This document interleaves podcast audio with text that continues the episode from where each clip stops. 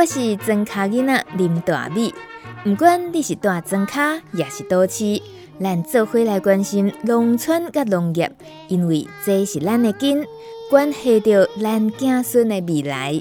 欢迎收听《米米之音》。米米之音第六季，庄卡囡仔的垃圾哦。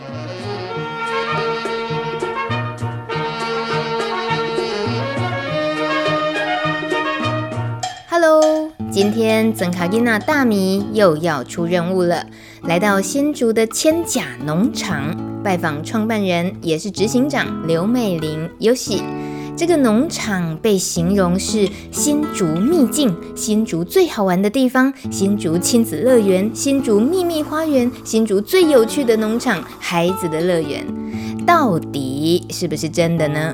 我们走进千甲农场。马上就能体会为什么这里会是大人小孩的快乐天堂。先来猜猜看，这是什么声音？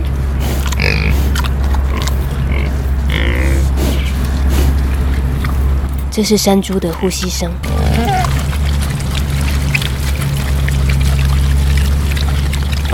这是山猪在吃下午茶的声音。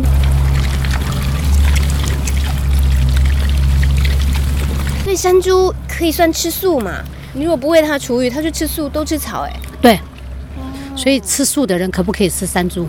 哎哎，你啊，这里讲的哦，这这是尤西说的哦。吃素的朋友吃素啊，你很调皮呢，尤西。这山猪从哪里来的？那个什么，有一个原住民朋友啊，他有一次来这边找这边的原住民朋友，嗯，然后看到我有山羊。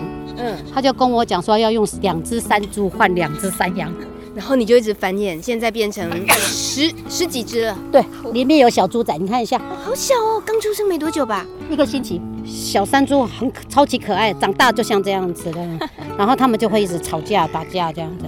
你在这边可以用力呼吸。对呀，不臭啊，是怎么办到的？呃，以前呢，我们刚开始在养猪的时候，这块地我们就放了很多有机质、稻草，然后酵素。后来这块土地，它就自己慢慢，它就变成形成很多很好的一个那一个微生物菌在这里面。嗯，所以你看一下，你看那边还有可以看到看到很多草。嗯，我们常常给他们吃很多什么，我们这边的草啦、植物啦。嗯，那那个就是很细菌很好繁衍的地方嘛。嗯，那很多细菌的话，它这边就产生很好的一个生态，它就会很快分解。嗯，那很快分解的话，它就不会臭了。嗯，请问山猪？他们的人生的道路大概在这里的话是怎么规划的？讲到这个哈，好跟大家讲一下。后来发现呢，很多原住民朋友会来这边跟我买猪啊。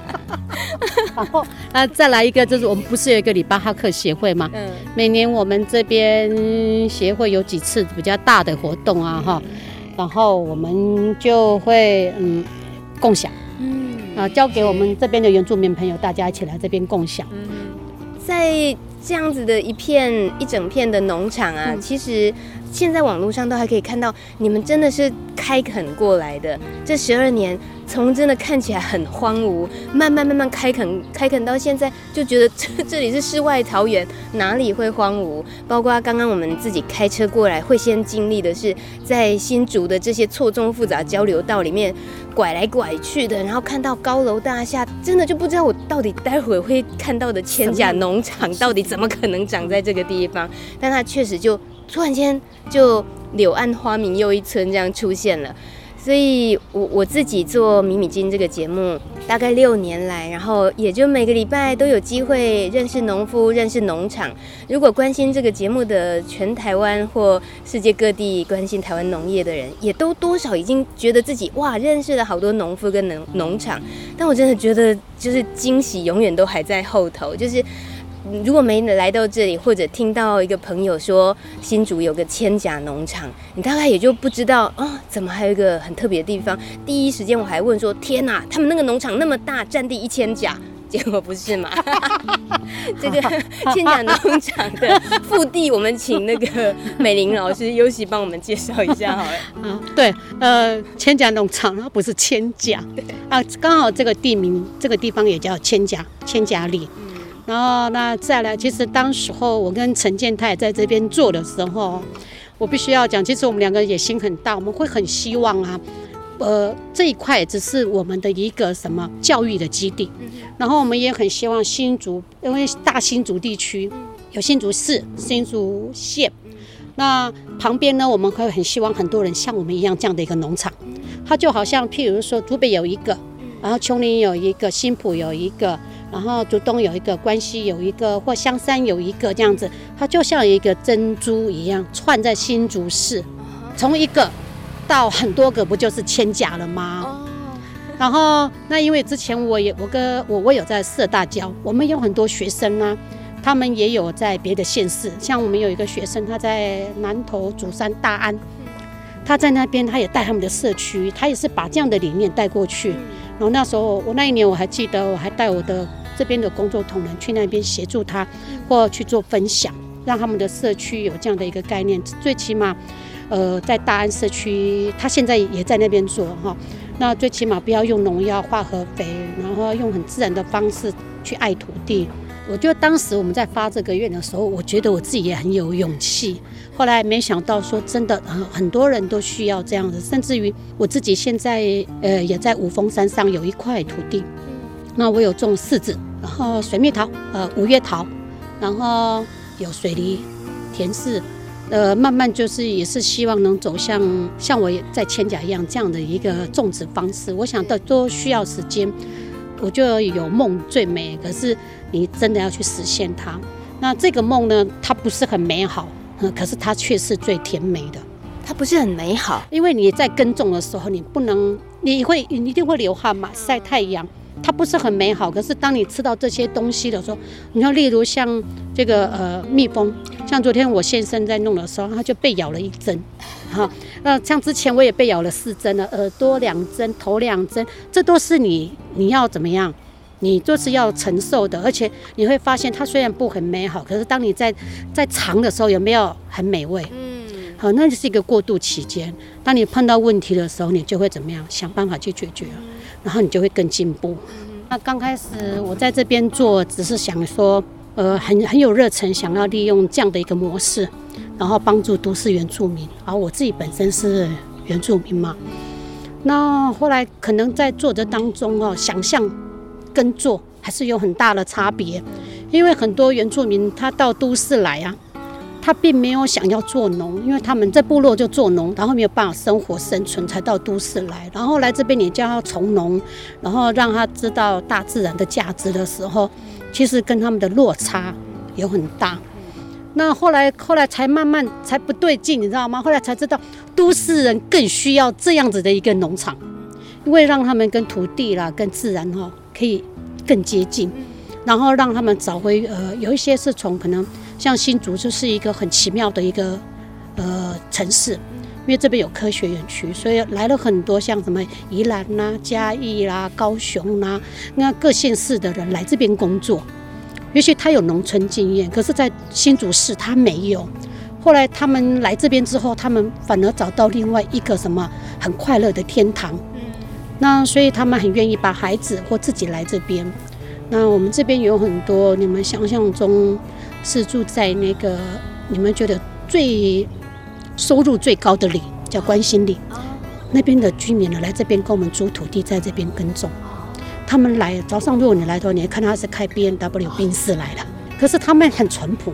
他们可能也许可能在他们的记忆里面，或小时候环境是有农村，所以一旦他发现这块土地是干净的土地，所以刚开始我是因为小朋友的那一个呃教育问题，原住民的教育问题来这边，所以那时候我那时候我我还写的说，这是新竹市最后一块干净的土地留给小孩子。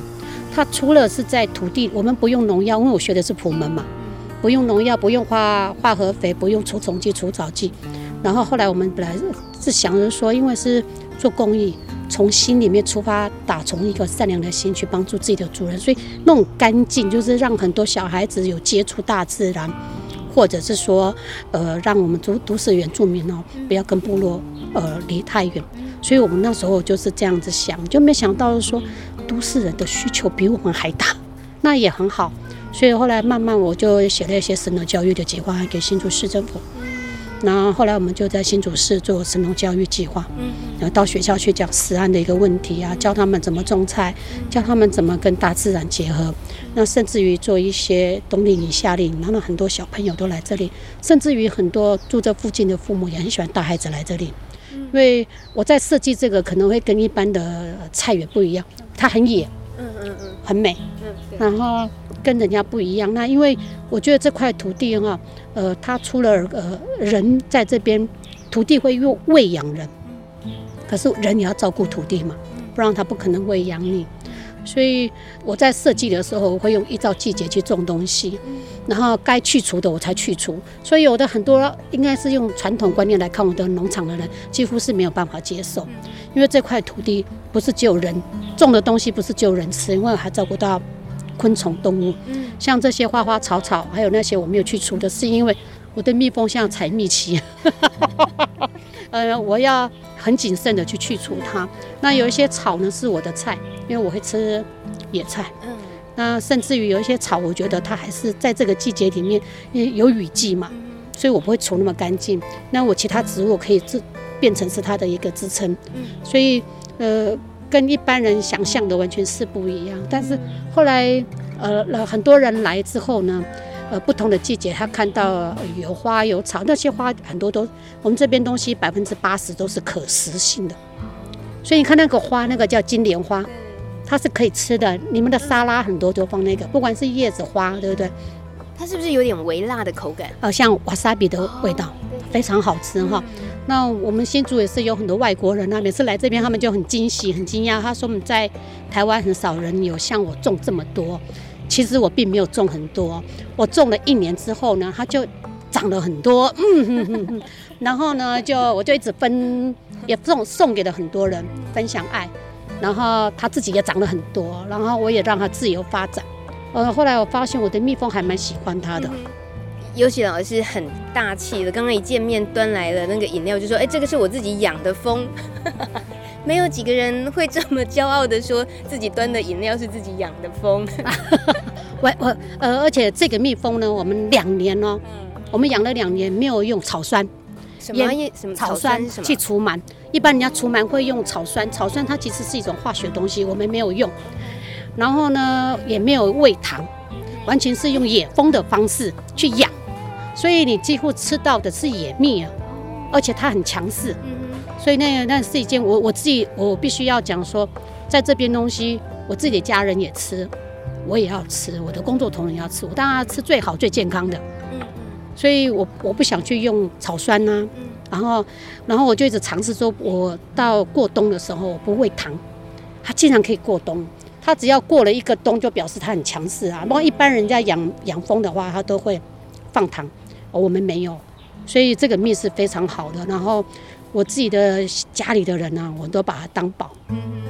你你会发现说，在新竹很多在高科技里面工作的人呢，其实他们最终还是要找回最朴实的一块土地，然后让他们的心灵沉淀下来。所以我觉得在这边接受度是非常高。我确实访问过好几位青农，都说原本在竹科哎。对。有一种有很多，嗯，有一种到农场找救赎的感觉。呃，我我觉得应该是在土地，他可以找到他们心灵平静吧。在土地里面，你真的不需要太虚假。像我们这里就有一个在台积电上班，哎，没关系，就台积电啊，对，台积电上班哈。后来呢，他因为他想要种草莓给他的孩子吃，因为毕竟他的工作也许跟孩子的距离会有一点远，因为比较忙一点。可他还是想要做一个好爸爸，然后所以他就种草莓，就来我们这边租了一块地，先种菜，然后后来又想要种草莓给小孩子吃。那听说他是宜兰人，然后后来他现在要在，而且他是用有机的方式来耕种。然后那因为来我们这边，他必须要遵照我们的方式，不用农药，不用化合肥，不用除虫剂、除草剂，其他有机的方式我们都可以接受。而这位爸爸他很厉害啊，毕竟是理工科科技人哦。他还用滴灌技术，然后呢，他每次带他老孩子、老婆来，每次看到他来哈，说真的，他很开心，然后都笑眯眯的，而且他每次都上班前赶快来，然后呢又浇完水之后呢，呃观察好之后呢，要赶快有去赶去上班。我想他每次来都笑眯眯，我相信他每次要去上班之前来这里，把这边照顾好之后才去上班，他一定是带着很愉快的心情，因为他已经来这边归零了，然后再回去上班。然后那我觉得那就是一个很好什么土地的疗愈啊，大自然的疗愈。我我想这是在土地上我们得到的回馈啊。来这个农场的每一个人哈，我们都会有一个课程给他们，呃，共享，就是有来这边，我们会邀请他们一起共餐。那每个人煮一道菜，那有在这边种种东西的，他会用他自己种的东西来，呃，来煮给我们吃。呃，在这边共餐有一个好处，嗯，因为我发现来这边的人呢，呃，卧虎藏龙很多，有的人很会煮，像我们这边有新加坡人，她老公在园区当那个主管。那她在这边呢？你知道新加坡人喜欢做那个什么娘惹糕。她刚开始来是因为我的那个斑斓叶种很多，然后她就租了一块地，她就她种她想要的东西。然后还有就是我们每一次在做供餐的时候，你知道吗？那真的是饮食文化。你看有新加坡人，有印度人，做的东西都不一样。然后呢，那那然后也有中国大陆人。不一样的菜，那像我的话，我就我原住民，我就做我原住民的菜给他们吃，他们也很开心呐、啊。那就我那种交流，那真的是饮食文化。我觉得在共餐真的是饮食文化，因为是我们呃，尤其是我们农场里面有不同国家的人在这边，我们这里有印度啦，然后也有新加坡人啊，马来西亚人，那甚至于越南人。那我觉得他们在这边可以找到他们自己想要的东西。印度人来这边，他第一次看上他看上香蕉叶，哎，都从食物出发，哎，对，他看上呃香蕉叶跟我们的那个辣木，哎，我们都会跟他们聊天嘛，都后来几年下来就慢慢变成好朋友，所以所以你看他也许不是看到你全部，他只看到一个点，嗯，那我觉得也很好，就心动了，对，呃，像这个非洲樱桃。呃，为什么会种这个哈？因为它长得快，大概六七月的时候开始就有那个假樱桃可以吃。你知道那小朋友来这边呢，他们就我我我自己啦，你边走边吃，你有没有很开心？嗯，那种那种感觉就好像你在乡下有没有这样自己采？所以我们种这棵树，我们的种这些非洲假樱桃，主要原因是这样，为了小孩。对，那小孩子来这边呢，来这边种的人，他也可以来这边，他看到我们就说哈，先采先赢。所以你会看到，有时候的小孩子真的掉到树上面。所以千甲农场它现在提供的，我们讲它也也叫做一个服务或产品来讲，它是可以出租给都市人来这里种一亩田。那不止这样子，有很我都不知道怎么形容你们的课程，就食农教育的课程，真的超强的多元，然后。节节奏非常的快，就是不是有些人就哦一年举办一度什么某个什么，你们好忙哦。我们真的，我们算是很多元的农夫哈。嗯。我们还要办共餐。嗯。然后呢，我们有办冬令营、夏令营，因为这边很多小朋友要来。那在这来的呃呃，后来我们发现，在做农业教大人很困难，因为他有既定的那一个思考模式，然后你要去转变他们很难。教小孩子非常快，他回去会教育他父母。啊，小朋友回去会告诉父母，老师说现在夏天不能吃高丽菜。帅，好，呃，或者会告诉你说，哎，老师说怎么样？哎，我觉得非常好。其实反而你是逆向思考，你教大人很辛苦，我们会很辛苦，也没有成就感啊。然后那我们就教小朋友利用冬令营、夏令营啊，教他们这种土地的游戏啊，然后教他们怎么做做吃的，然后。边做，然后怎么样？呃，在这一块土地里面，怎么样去让他在这边生活生存？他回去就会跟他爸妈分享。所以每一次他们回去的，呃，小孩子只要只要来参加我们的活动，爸爸妈妈每次要来接他们回家的时候，都是一件很难的事，因为他都不想回家。小朋友在这里很好躲，哎，爸妈应该抓不到人，抓不到。哇塞，这超棒的！我也好想跟爸妈躲猫猫，有时候还爬在树上。对呀、啊，这里到处都是很好躲的角落。对，再来一个的话，那我们会让他们认识我们这边的植物，然后也告诉他植物跟你的关系是什么。然后他他们也很开心啊。然后后来我们办亲子活动的时候，哎，爸爸妈妈也会带着孩子来一起什么，办亲子活呃，就是参加我们的亲子活动。那其实呃，让父母跟孩子一起接触大自然啊，其实是我觉得我自己觉得是，反正是一件好事，就是说。有时候不你会看到的不是爸爸妈妈保护小孩，是小孩子保护妈妈。什么意思？因为有的妈妈她根本就对大自然，呃，来这里一定会有虫啊、狗啊、猫啦、啊。后来你发现有尖叫的时候，不一定都是小孩。好可爱。我的是妈妈哈，我好想看那个场景。有时候我因为我们的想象中，的孩子叫叫对不对？哎，怎么会是妈妈？哎，我那孩子嗯，后来我觉得哎也很好啊，就有的爸爸就会觉得说，这有什么好尖叫的？这就这样子哈。那其实，在大自然里面，你可以看到一个人的互动。我自己在这边，我自己有时候我觉得是我在学习，因为常常会发现，我们也看到不同的一个什么景象，在一块自然的地方。那这个地方真的还蛮诡异的，就是旁边就是那一个新竹市很多科技人住的地方，然后另外一边又是竹北的那一个什么六家高铁，那边也是很多竹科人住的地方。农场就在头前溪的旁边一小块地，可是呢，就这因为这十几年来的一个经营，然后变成一个什么，我自己觉得是我自己的一个很快乐的天堂。我自己都很喜欢来这里，因为来这边就对我来讲是一件很快乐的事情。这里的总面积多大？我这里的总面积大概一点二甲，一点二。告诉我你的动物总共什么品种，然后几只？我有山猪哈，山猪现在目前有十四只。山猪？然后待会带你去看。羊有五只，狗现在有三只，就又来了一只流浪狗。可是，呃，因为我们爱狗，我们所以我们也收留它，因为它没没得吃嘛哈。然后猫有七只，然后鸡有大概三十五只，鸭也大概也在三十几只。羊我目前我都会把它保持在七只以下。有时候学校或者是说呃有其他的农场他们需要，那他们看到我们说那个羊后可以无声的除草机嘛。诶，呃，以前有很多朋友，他们自己在可能自己在山上或在哪里有一块地，真的有人就给我们买羊了，然后两只羊哦，他讲了就可以咬了，呃，咬了一一片除草，除草，而且呢，他说咬到都没有什么草，因为羊见绿就吃，而且他他的方式他是圈羊嘛，他一大块他都把它圈羊，他没有像用绳子，所以羊就一直吃着吃着吃着吃着吃这样子，真的很好用。可是你都讲优点，那缺点有没有？动物这么多的缺点，因为我爱动物，我觉得没什么多。而且那个羊粪超好用的，好不好？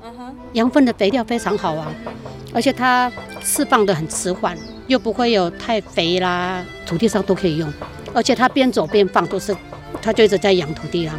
羊有什么缺点？就一个在它发情的时候，公羊你会很难拉，因为它力气力力力量很大啊。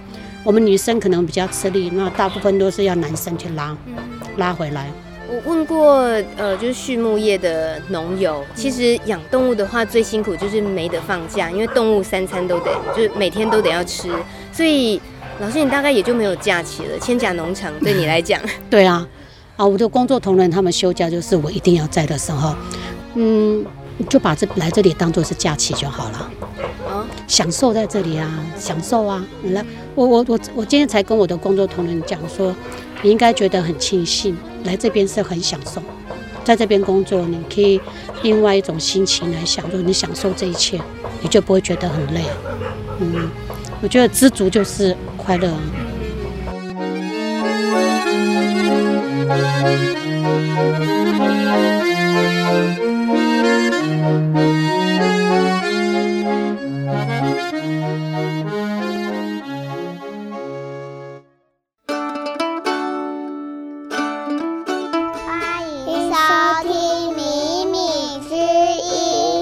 垃圾哦，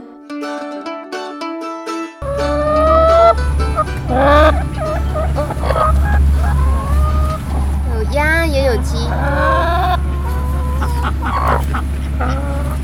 你们也在等下午茶吗？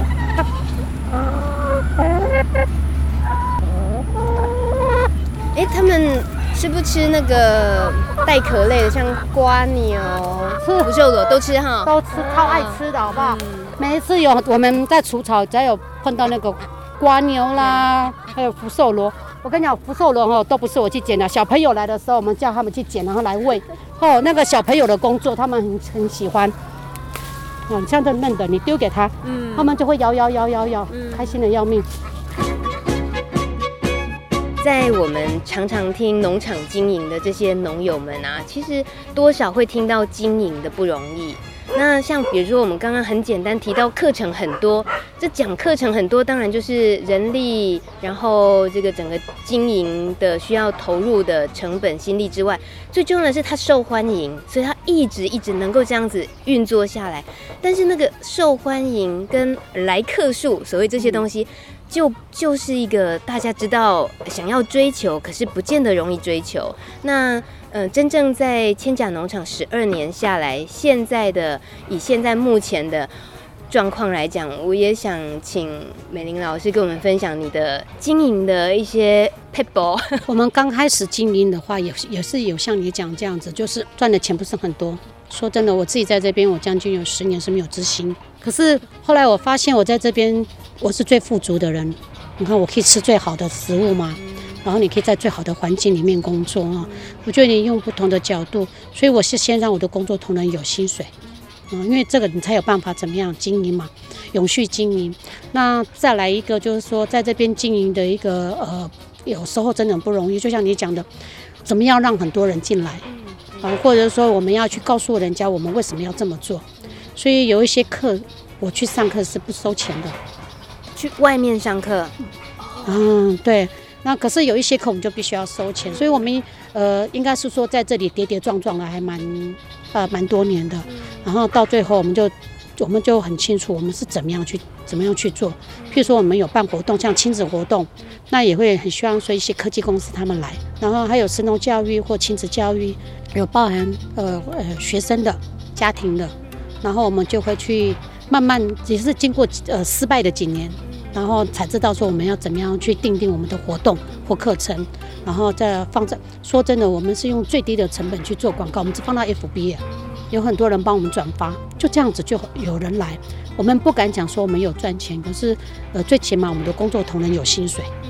然后再来一个，我觉得这几年来应该让我觉得危机最大的时候就是去年疫情吗？对，因为学校不能来，团体不能来，你知道那时候啊，我们农场啊。我们居然，我们还到山上去采竹笋啊！我们卖起用那个猪皮卤竹笋啊，然后这样一包一包卖，哎，竟然有人买哎！那都是以前来我们千甲的这些，呃，不管是妈妈过来这边种菜的，她为了要让我们维持，那他们来买，然后我才有办法去支付这样的一个薪水。然后我觉得说，哎，有时候是，呃，在这边我们不敢讲说我们经营的非常好，可是最起码基本的我们都有达到。然后再来一个的话，我们会一直不断的去看一下目前别人的需求，他们要的是什么，然后我们去做改变。那呃，我们的几个工作同仁呢，其实。嗯，呃，像我们这边有大概呃大概三四个以前也在园区上班，那就是因为想要逃离那种在科技公司上班才来这里，所以可能有以前在科技公司上班的那个快脚步的那种节奏，所以每一次我们一想说要做什么，我们很快就讨论讨论，然后就做下去，就往下做。那如果说哎不成功，我们再换另外一个方式，所以要不断的什么？我觉得像农夫不能一直不去改变，像我们也会去做一些呃呃那个什么加工品。那我们就会发现说，哎，我们这么做可不可以？那我们会先给人家试吃啊，或者先试卖啊，呃，甚至于我们都是做了很多失败品之后，才找到我们要的东西。我觉得你自己要去做进步，或者我们自己要去上课，也才可以找出在新竹市别人喜欢的，不管是课程、产品，或者任何一种活动。那还有就是你要不断的进步。不管是团体啦或学校，他们才会再邀请你。如果你自己都没有进步的话，别人也不会邀请你，因为你就一直你的 level 都一直在那边。因为新竹是一个脚步很快的城市，所以你必须一直要跟着他们。那我们也会，我们也我们自己也会内部要上课要讨论。像今天早上就有去窄溪国小上神农教育，他们去教他们，教他们怎么种，种完之后他们的菜呢，我们就要教他们怎么做生菜沙拉。要有点那个叫台语叫什么？呃，介绍你结婚还得要帮助你生到孩子，对，保结婚还个保生一样，对。我觉得在这方面，我们就要去讨论怎么让一个课程在五感教育里面，然后很快速的让人家很清楚。嗯。那再来一个就是你要让人家觉得在做农要很阳光，而不是我很不喜欢人家觉得做农怎么好累呀、啊，很辛苦、啊，很辛苦啊，没赚到钱啊，那种那种给我感觉说。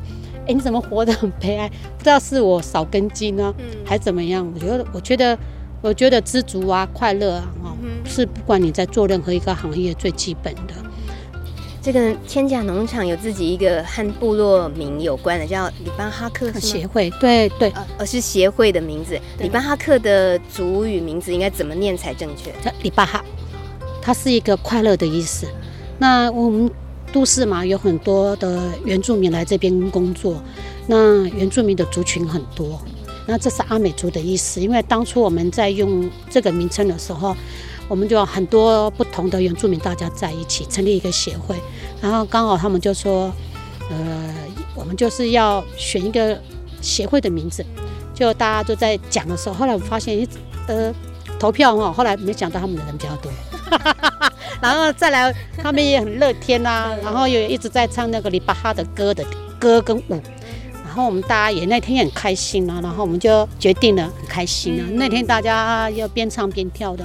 呃，主要原因是在都市里面，大家只是想要互相帮忙、互相协助，所以刚刚就像我刚刚刚开始来，我的那个最初衷的是想帮助他们的孩子读书。因为当时我陈天泰跟我讲说要做这个计划的时候，我刚开始来这边，我只是想教小孩子，我来辅导小孩子读书，辅导课程的，希望他们把学校的那个课业完成，不希望他们在学校变成是一个头痛的人物。那后来陈天台跟我讲说：“啊，你一直这样帮助自己的族人呢，口袋深不深？”后来想想，我真的很笨，你知道吗？口袋不深，却很想做大事，帮助很多人。那他告诉我用这个方法，我觉得用这个方法跟族人合作有一个好处，就是我们原住民不管哪一族，对待土地的态度是一样。对大自然的知识都一样，我才有办法跟不同族的人哦有一个共识。要不然的话，你要叫我跟他们怎么去不同族的人，他们来自台东啊、花莲啊、屏东啊，跟他们去谈，但他们的家乡离我太远了。可是跟他们谈大自然啊、谈吃的、谈食物啦、共餐呐，哎，这个都一样。然后还有快乐，那你要从土地开始跟他们谈，他们就可以跟你平起平坐。然后跟你一起谈，所以当时我是这样子想。那后来来这边工作，后来他们的那个想法跟我不一样。那 我我觉得，我我我觉得我不会去怪罪他们，主要原因是因为他们来的目的就不一样。那可是这一块地当初是有帮助过他们。那我们当初除了做农场，我们还是有做儿童的他们孩子的客服。那直至到一百零三年的时候，我们把转介到那个另外一家的那个客服班去。那我会觉得是说有共同的记忆。那现在是他们偶尔会来这边，会跟我要一些野菜。那我也在这边跟他们学习怎么去做野菜教学，等于他们也是我的老师。其实偶尔他们来的时候，对他们来讲，在新竹市哈是一件很开心的事，因为他们喜欢大自然。如果这块千，他们每常都跟我讲，如果千脚农场没有了，他感觉离他的家乡更远。这边原住民他们吃的野菜，我都我几乎很多都有种，有一些种子啦苗还是他们给我的。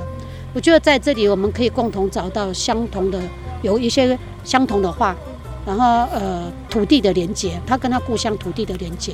所以我觉得如果我还可以继继续经营下去的话，我就尽量经营下去下去。那所以很需要很多人来协助，不是只有我一个。我觉得给都市的一个原住民有一个很好的一个地方。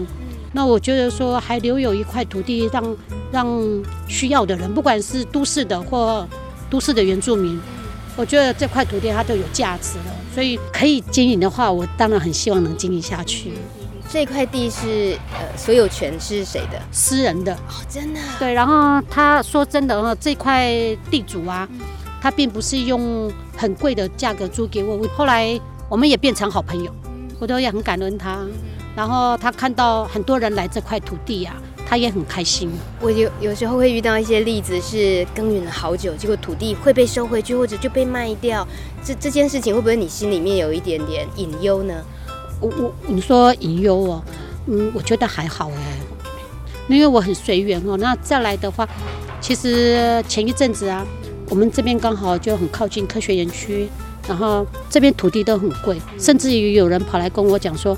啊，呃，这边的邻居，他就说这块土地很贵啊，房东租你这个地主租多少钱给你？我说不会很贵啊。然后你知道他怎么讲？知道吗？他说好像要开发喽，都跟啊，你不会担心吗？后来我就问我地主，地主说他这里没有。那我地主还跟我讲说，呃，你放心啦，我我我没有要卖。然后再来一个，其实我觉得我不要，我不想去为不必要的麻烦哦去困扰我自己。我觉得如果是说在我我还可以经营的话，我就把这块土地好好的经营下去，然后不要去想那么多困扰的事情。最起码让这这段让很多能来这边种的，或来这边上课，来这边参加冬令营、夏令营，或者说像我我们这边的原住民，然后他可以在这边找到他要的野菜，或我们在这边每年我们都还有办活动哦，我每年都还有帮他办逢年祭啊，你可以看我在 FB 啊，我们有办丰年祭啊。去年都在那块羊羊的那块那边办丰年祭，羊负责布置场地，吃草布置场地。然后我们在那办丰年祭呀，然后大家都开心的要命。然后那种我觉得是说这块土地其实给我很多很美好的记忆。我觉得那个不好的当然也是有了，可是我觉得好的总是比较多。然后还有我自己可以吃健康的东西，我觉得这个应该它比金钱来的更更好。然后这边还有一个，他租一块土地，他不是要种，他是一个画家，哦，想来这里画画。那需要租土地吗？就坐在我们这边板凳就可以画啦。呃，后来他想支持我啊，哦，我这里我这边有两个画家，他是为了要，他希望我们这边能够经营下去，他知道要经营这个不容易，所以他就他们各租一块土地。啊，呃，有一个是他真的有在在耕种，可是耕虽然耕种的没有很厉害，可是可以让他摸摸土地，他觉得很开心。然后另外一个呢，他把这边当作是他的花园，他种了很多花，他不是种菜哦。然后圆了他一个田野梦，他几乎隔天他就会来，他那块土地他会来整理，然后他要买花，然后种在那边，然后摆设。然后但是呢，他除了照相哈，照他自己种的，然后我们种的他也会照。嗯。然后树，然后我最记得他很喜欢画我们这边的树，然后我自己都会觉得说，诶，他在不同呃不同的视角。每一棵树都有它的美，那也是经由它，我才知道怎么样去观察一个树形，呃，然后时间，然后角度，然后可以看到那个不同的美。我觉得后来我发现，我来这边我是得到最多的人，遇到不同的人，你可以学到不同的事情。在千甲农场有六名员工，如果正在听节目的你是一位都市的上班族，你会怎么想象在这里上班的心情呢？我在农场看到一位很年轻的女生，马上突袭采访。她是黄小军，来千甲农场工作两年了。听执行长说，她以前是钢琴老师，之前是钢琴老师，呃，对，学音乐的。嗯，对。那你现在在千甲农场负责的是？我主要是负责农场营运员，然后接一些行政啊、行销啊、宣传、DM 制作的工作，这样。对，为什么会来接到这份工作？嗯、呃，也是缘分啦。因为我那时候，后来我没有当老师之后，我去澳洲打工换宿。对，那我喜欢隐居的感觉，所以我就找一个森林的地方，然后我就待了两个月。对，那我很喜欢那个环境，可是我也知道，要隐居这件事是不容易的。对，所以说还是要回来台湾。那回来台湾。后来因缘际会，就是来到了千甲这样。那我蛮喜欢这一片土地的。我觉得，呃，这是一个给孩子一个机会认识大自然的地方。而且在新竹市千甲农场，它在不管是新竹县啊，或者是金竹市，都是很方便的。所以是孩子一片很快乐的一块土地。嗯，我觉得你在做一件很特别的决定，是跟你。刚刚提到去澳洲的时候想隐居，可是在这里，其实这个农场是那么的对着外界世界，那么的讲究社群的互动，这些跟你原本设定的想要隐居的那个理想有没有什么很大的不同？呃，我觉得没有不同，但是我从这当中学到了很多很多不一样的知识，因为。我想说，哎，隐居好像只要能够自给自足，就好像很容易。可是其实我到澳洲，我到主人那边，其实不是这样的。你要有办法能够生存，你需要会很多技能，很多技能是你住在都市的小孩没有办法想象的。对，那变成说我从那里学了蛮多技能的。那回来刚好在千甲农场有用到一些呢。然后刚好因为农场算是一个小型营运的一个机构，那我也学了很多那个电脑的作业。对，那我本身是对电脑比较少接触，那在这边我学到蛮多关于行销啊、企划的东西，所以在这里学到很多东西，很感恩这样子。那我请问一下，你在千甲农场感受到的、看到的，跟你在澳洲的那段时间一样，是在农场还是比较大自然的那样的工作？你会感受到这样这两个地方，嗯，有什么很大的不同吗？我觉得最大的不同就是我在澳洲体验的，因为它那个自然环境、自然资源实在是太多了，你有很多东西你唾手可得。可是，在千甲农场或是在都市型里面的农场这样子，你要很。接近大自然，要有一些自然资源是非常难的，对，这是非常不一样的。它甚至有的它是特地要营造那个环境，这样让让物种维持下去，生态平衡这样子。对，呃，因为要特别让这些东西维持下来，所以我们得要多用一点力，会有这感觉。嗯，其实，呃，我以前会接触千甲，是因为我上了普门农法。对，那铺门农法它很讲究永续经营的方式。那它有一个非常重要的理念是，其实那个我们生态链它会自己运作，我们人为不需要过度的干涉。那我们通常是因为我们有强大的欲望、有需求，所以我们会特定限制某一种物种，或是某一种用某一种耕种方式。达到我们需要的产量，然后来盈利这样子。那我们农场，因为我们农场还蛮有多元收入的，所以其实我们农场没有很多的干扰这样子。但是你可以发现，我们农场虽然很小，但是我们的生态是很平衡的。对，我们养很多种动物，但是它们彼此之间是可以互相协和相处。对。这几句大概也就能作为你现在认识的千甲农场它的特色嘛？就是如果跟一个陌生人介绍新竹有个千甲农场，会用哪几个关键字让他们很快的就记住这个名字吗？呃，我觉得最重要的就是地理位置，就是交通方便，这个对现在人来说非常重要。那再来就是真的是非常友善，我们不敢说我们是。那个有机还是什么的，那我们可以说我们是友善耕种，我们是对这个土地好，爱护这个土地，然后给下一代有一个很好的一个环境来跟大自然学习。对，千甲农场的活动设计非常受欢迎，不是没原因的。难怪小军说常常想点子想破头。大家注意哦，夏天又来了。让大家疯狂到不想回家、欲罢不能的千甲夏令营又来了，很心动，很想报名参加的话，可以到他们的粉丝专业了解详细资讯。FB 名称是千甲农场里巴哈克部落，其他月份也都有精彩活动可以参加，来拥抱可爱的小狗、小羊、小猫，喂鸡啦，捡鸡蛋，帮山猪洗澡。采收当季的作物，品尝千甲窑烤美食，还有大厨的健康料理，也可以躺在凉爽的树屋上，听着夏日的蝉鸣鸟叫，闻着各式香草的芳香。当然，在疫情严峻的期间，可能活动都会有些调整，大家到 FB 官网千甲农场里巴哈克部落看看最新资讯就知道了。我觉得在做事情热忱是很重要，然后你才可以持续，否则的话，你没有那个热忱也是没有办法一直持续下去。听起来前几年那个功夫练功啊，底子要打得很深啊。对，真真的呢。以前我也不会呃讲课，做农夫怎么会去授课呢？你知道吗？为了要增加财源。到处抛头露脸了，对不对？对，就要抛头露脸去告诉你的经验呢，教你要怎么种啊。因为那时候我们大概我们也有很多失败的经验，然后才知道怎么样去让它更好。或者做那个微生物菌啦，做酵素啦，呃，做厚土法啦。后来我们也是做了呃，或生物炭啊，就做了很多失败了之后，后来我们就变得很专精了。因为同样的事情，你做一百次，你会不会？你真的会。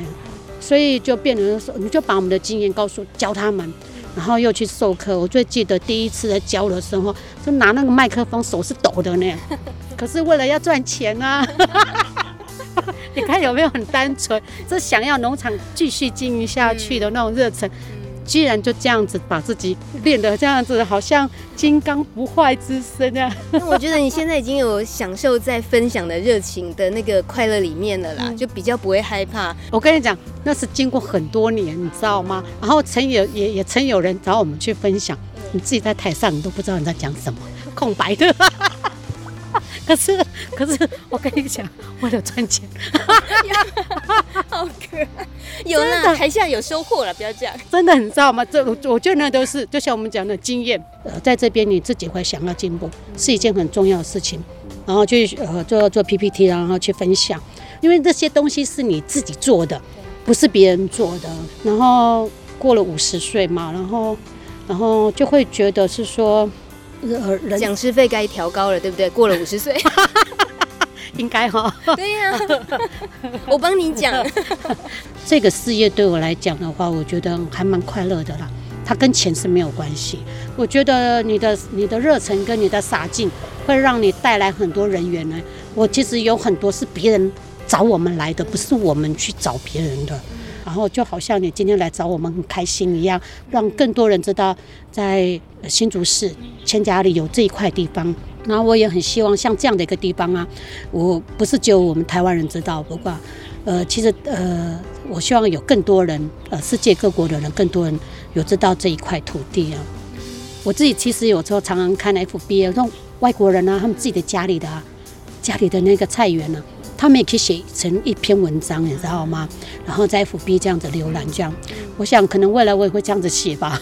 你是说你还要兼职当小编是吗？对，我常我常常都会问我女儿讲说，赶快赶快，你教妈妈怎么弄？嗯嗯。好，那然后我女儿就跟我讲说，妈妈，那你拍照的技巧啊，嗯，对对哈，这是很重要。这我觉得这都是学习。第一个拍照的技巧，然后第二个你可能你的主题是什么？那我就觉得很好，我觉得。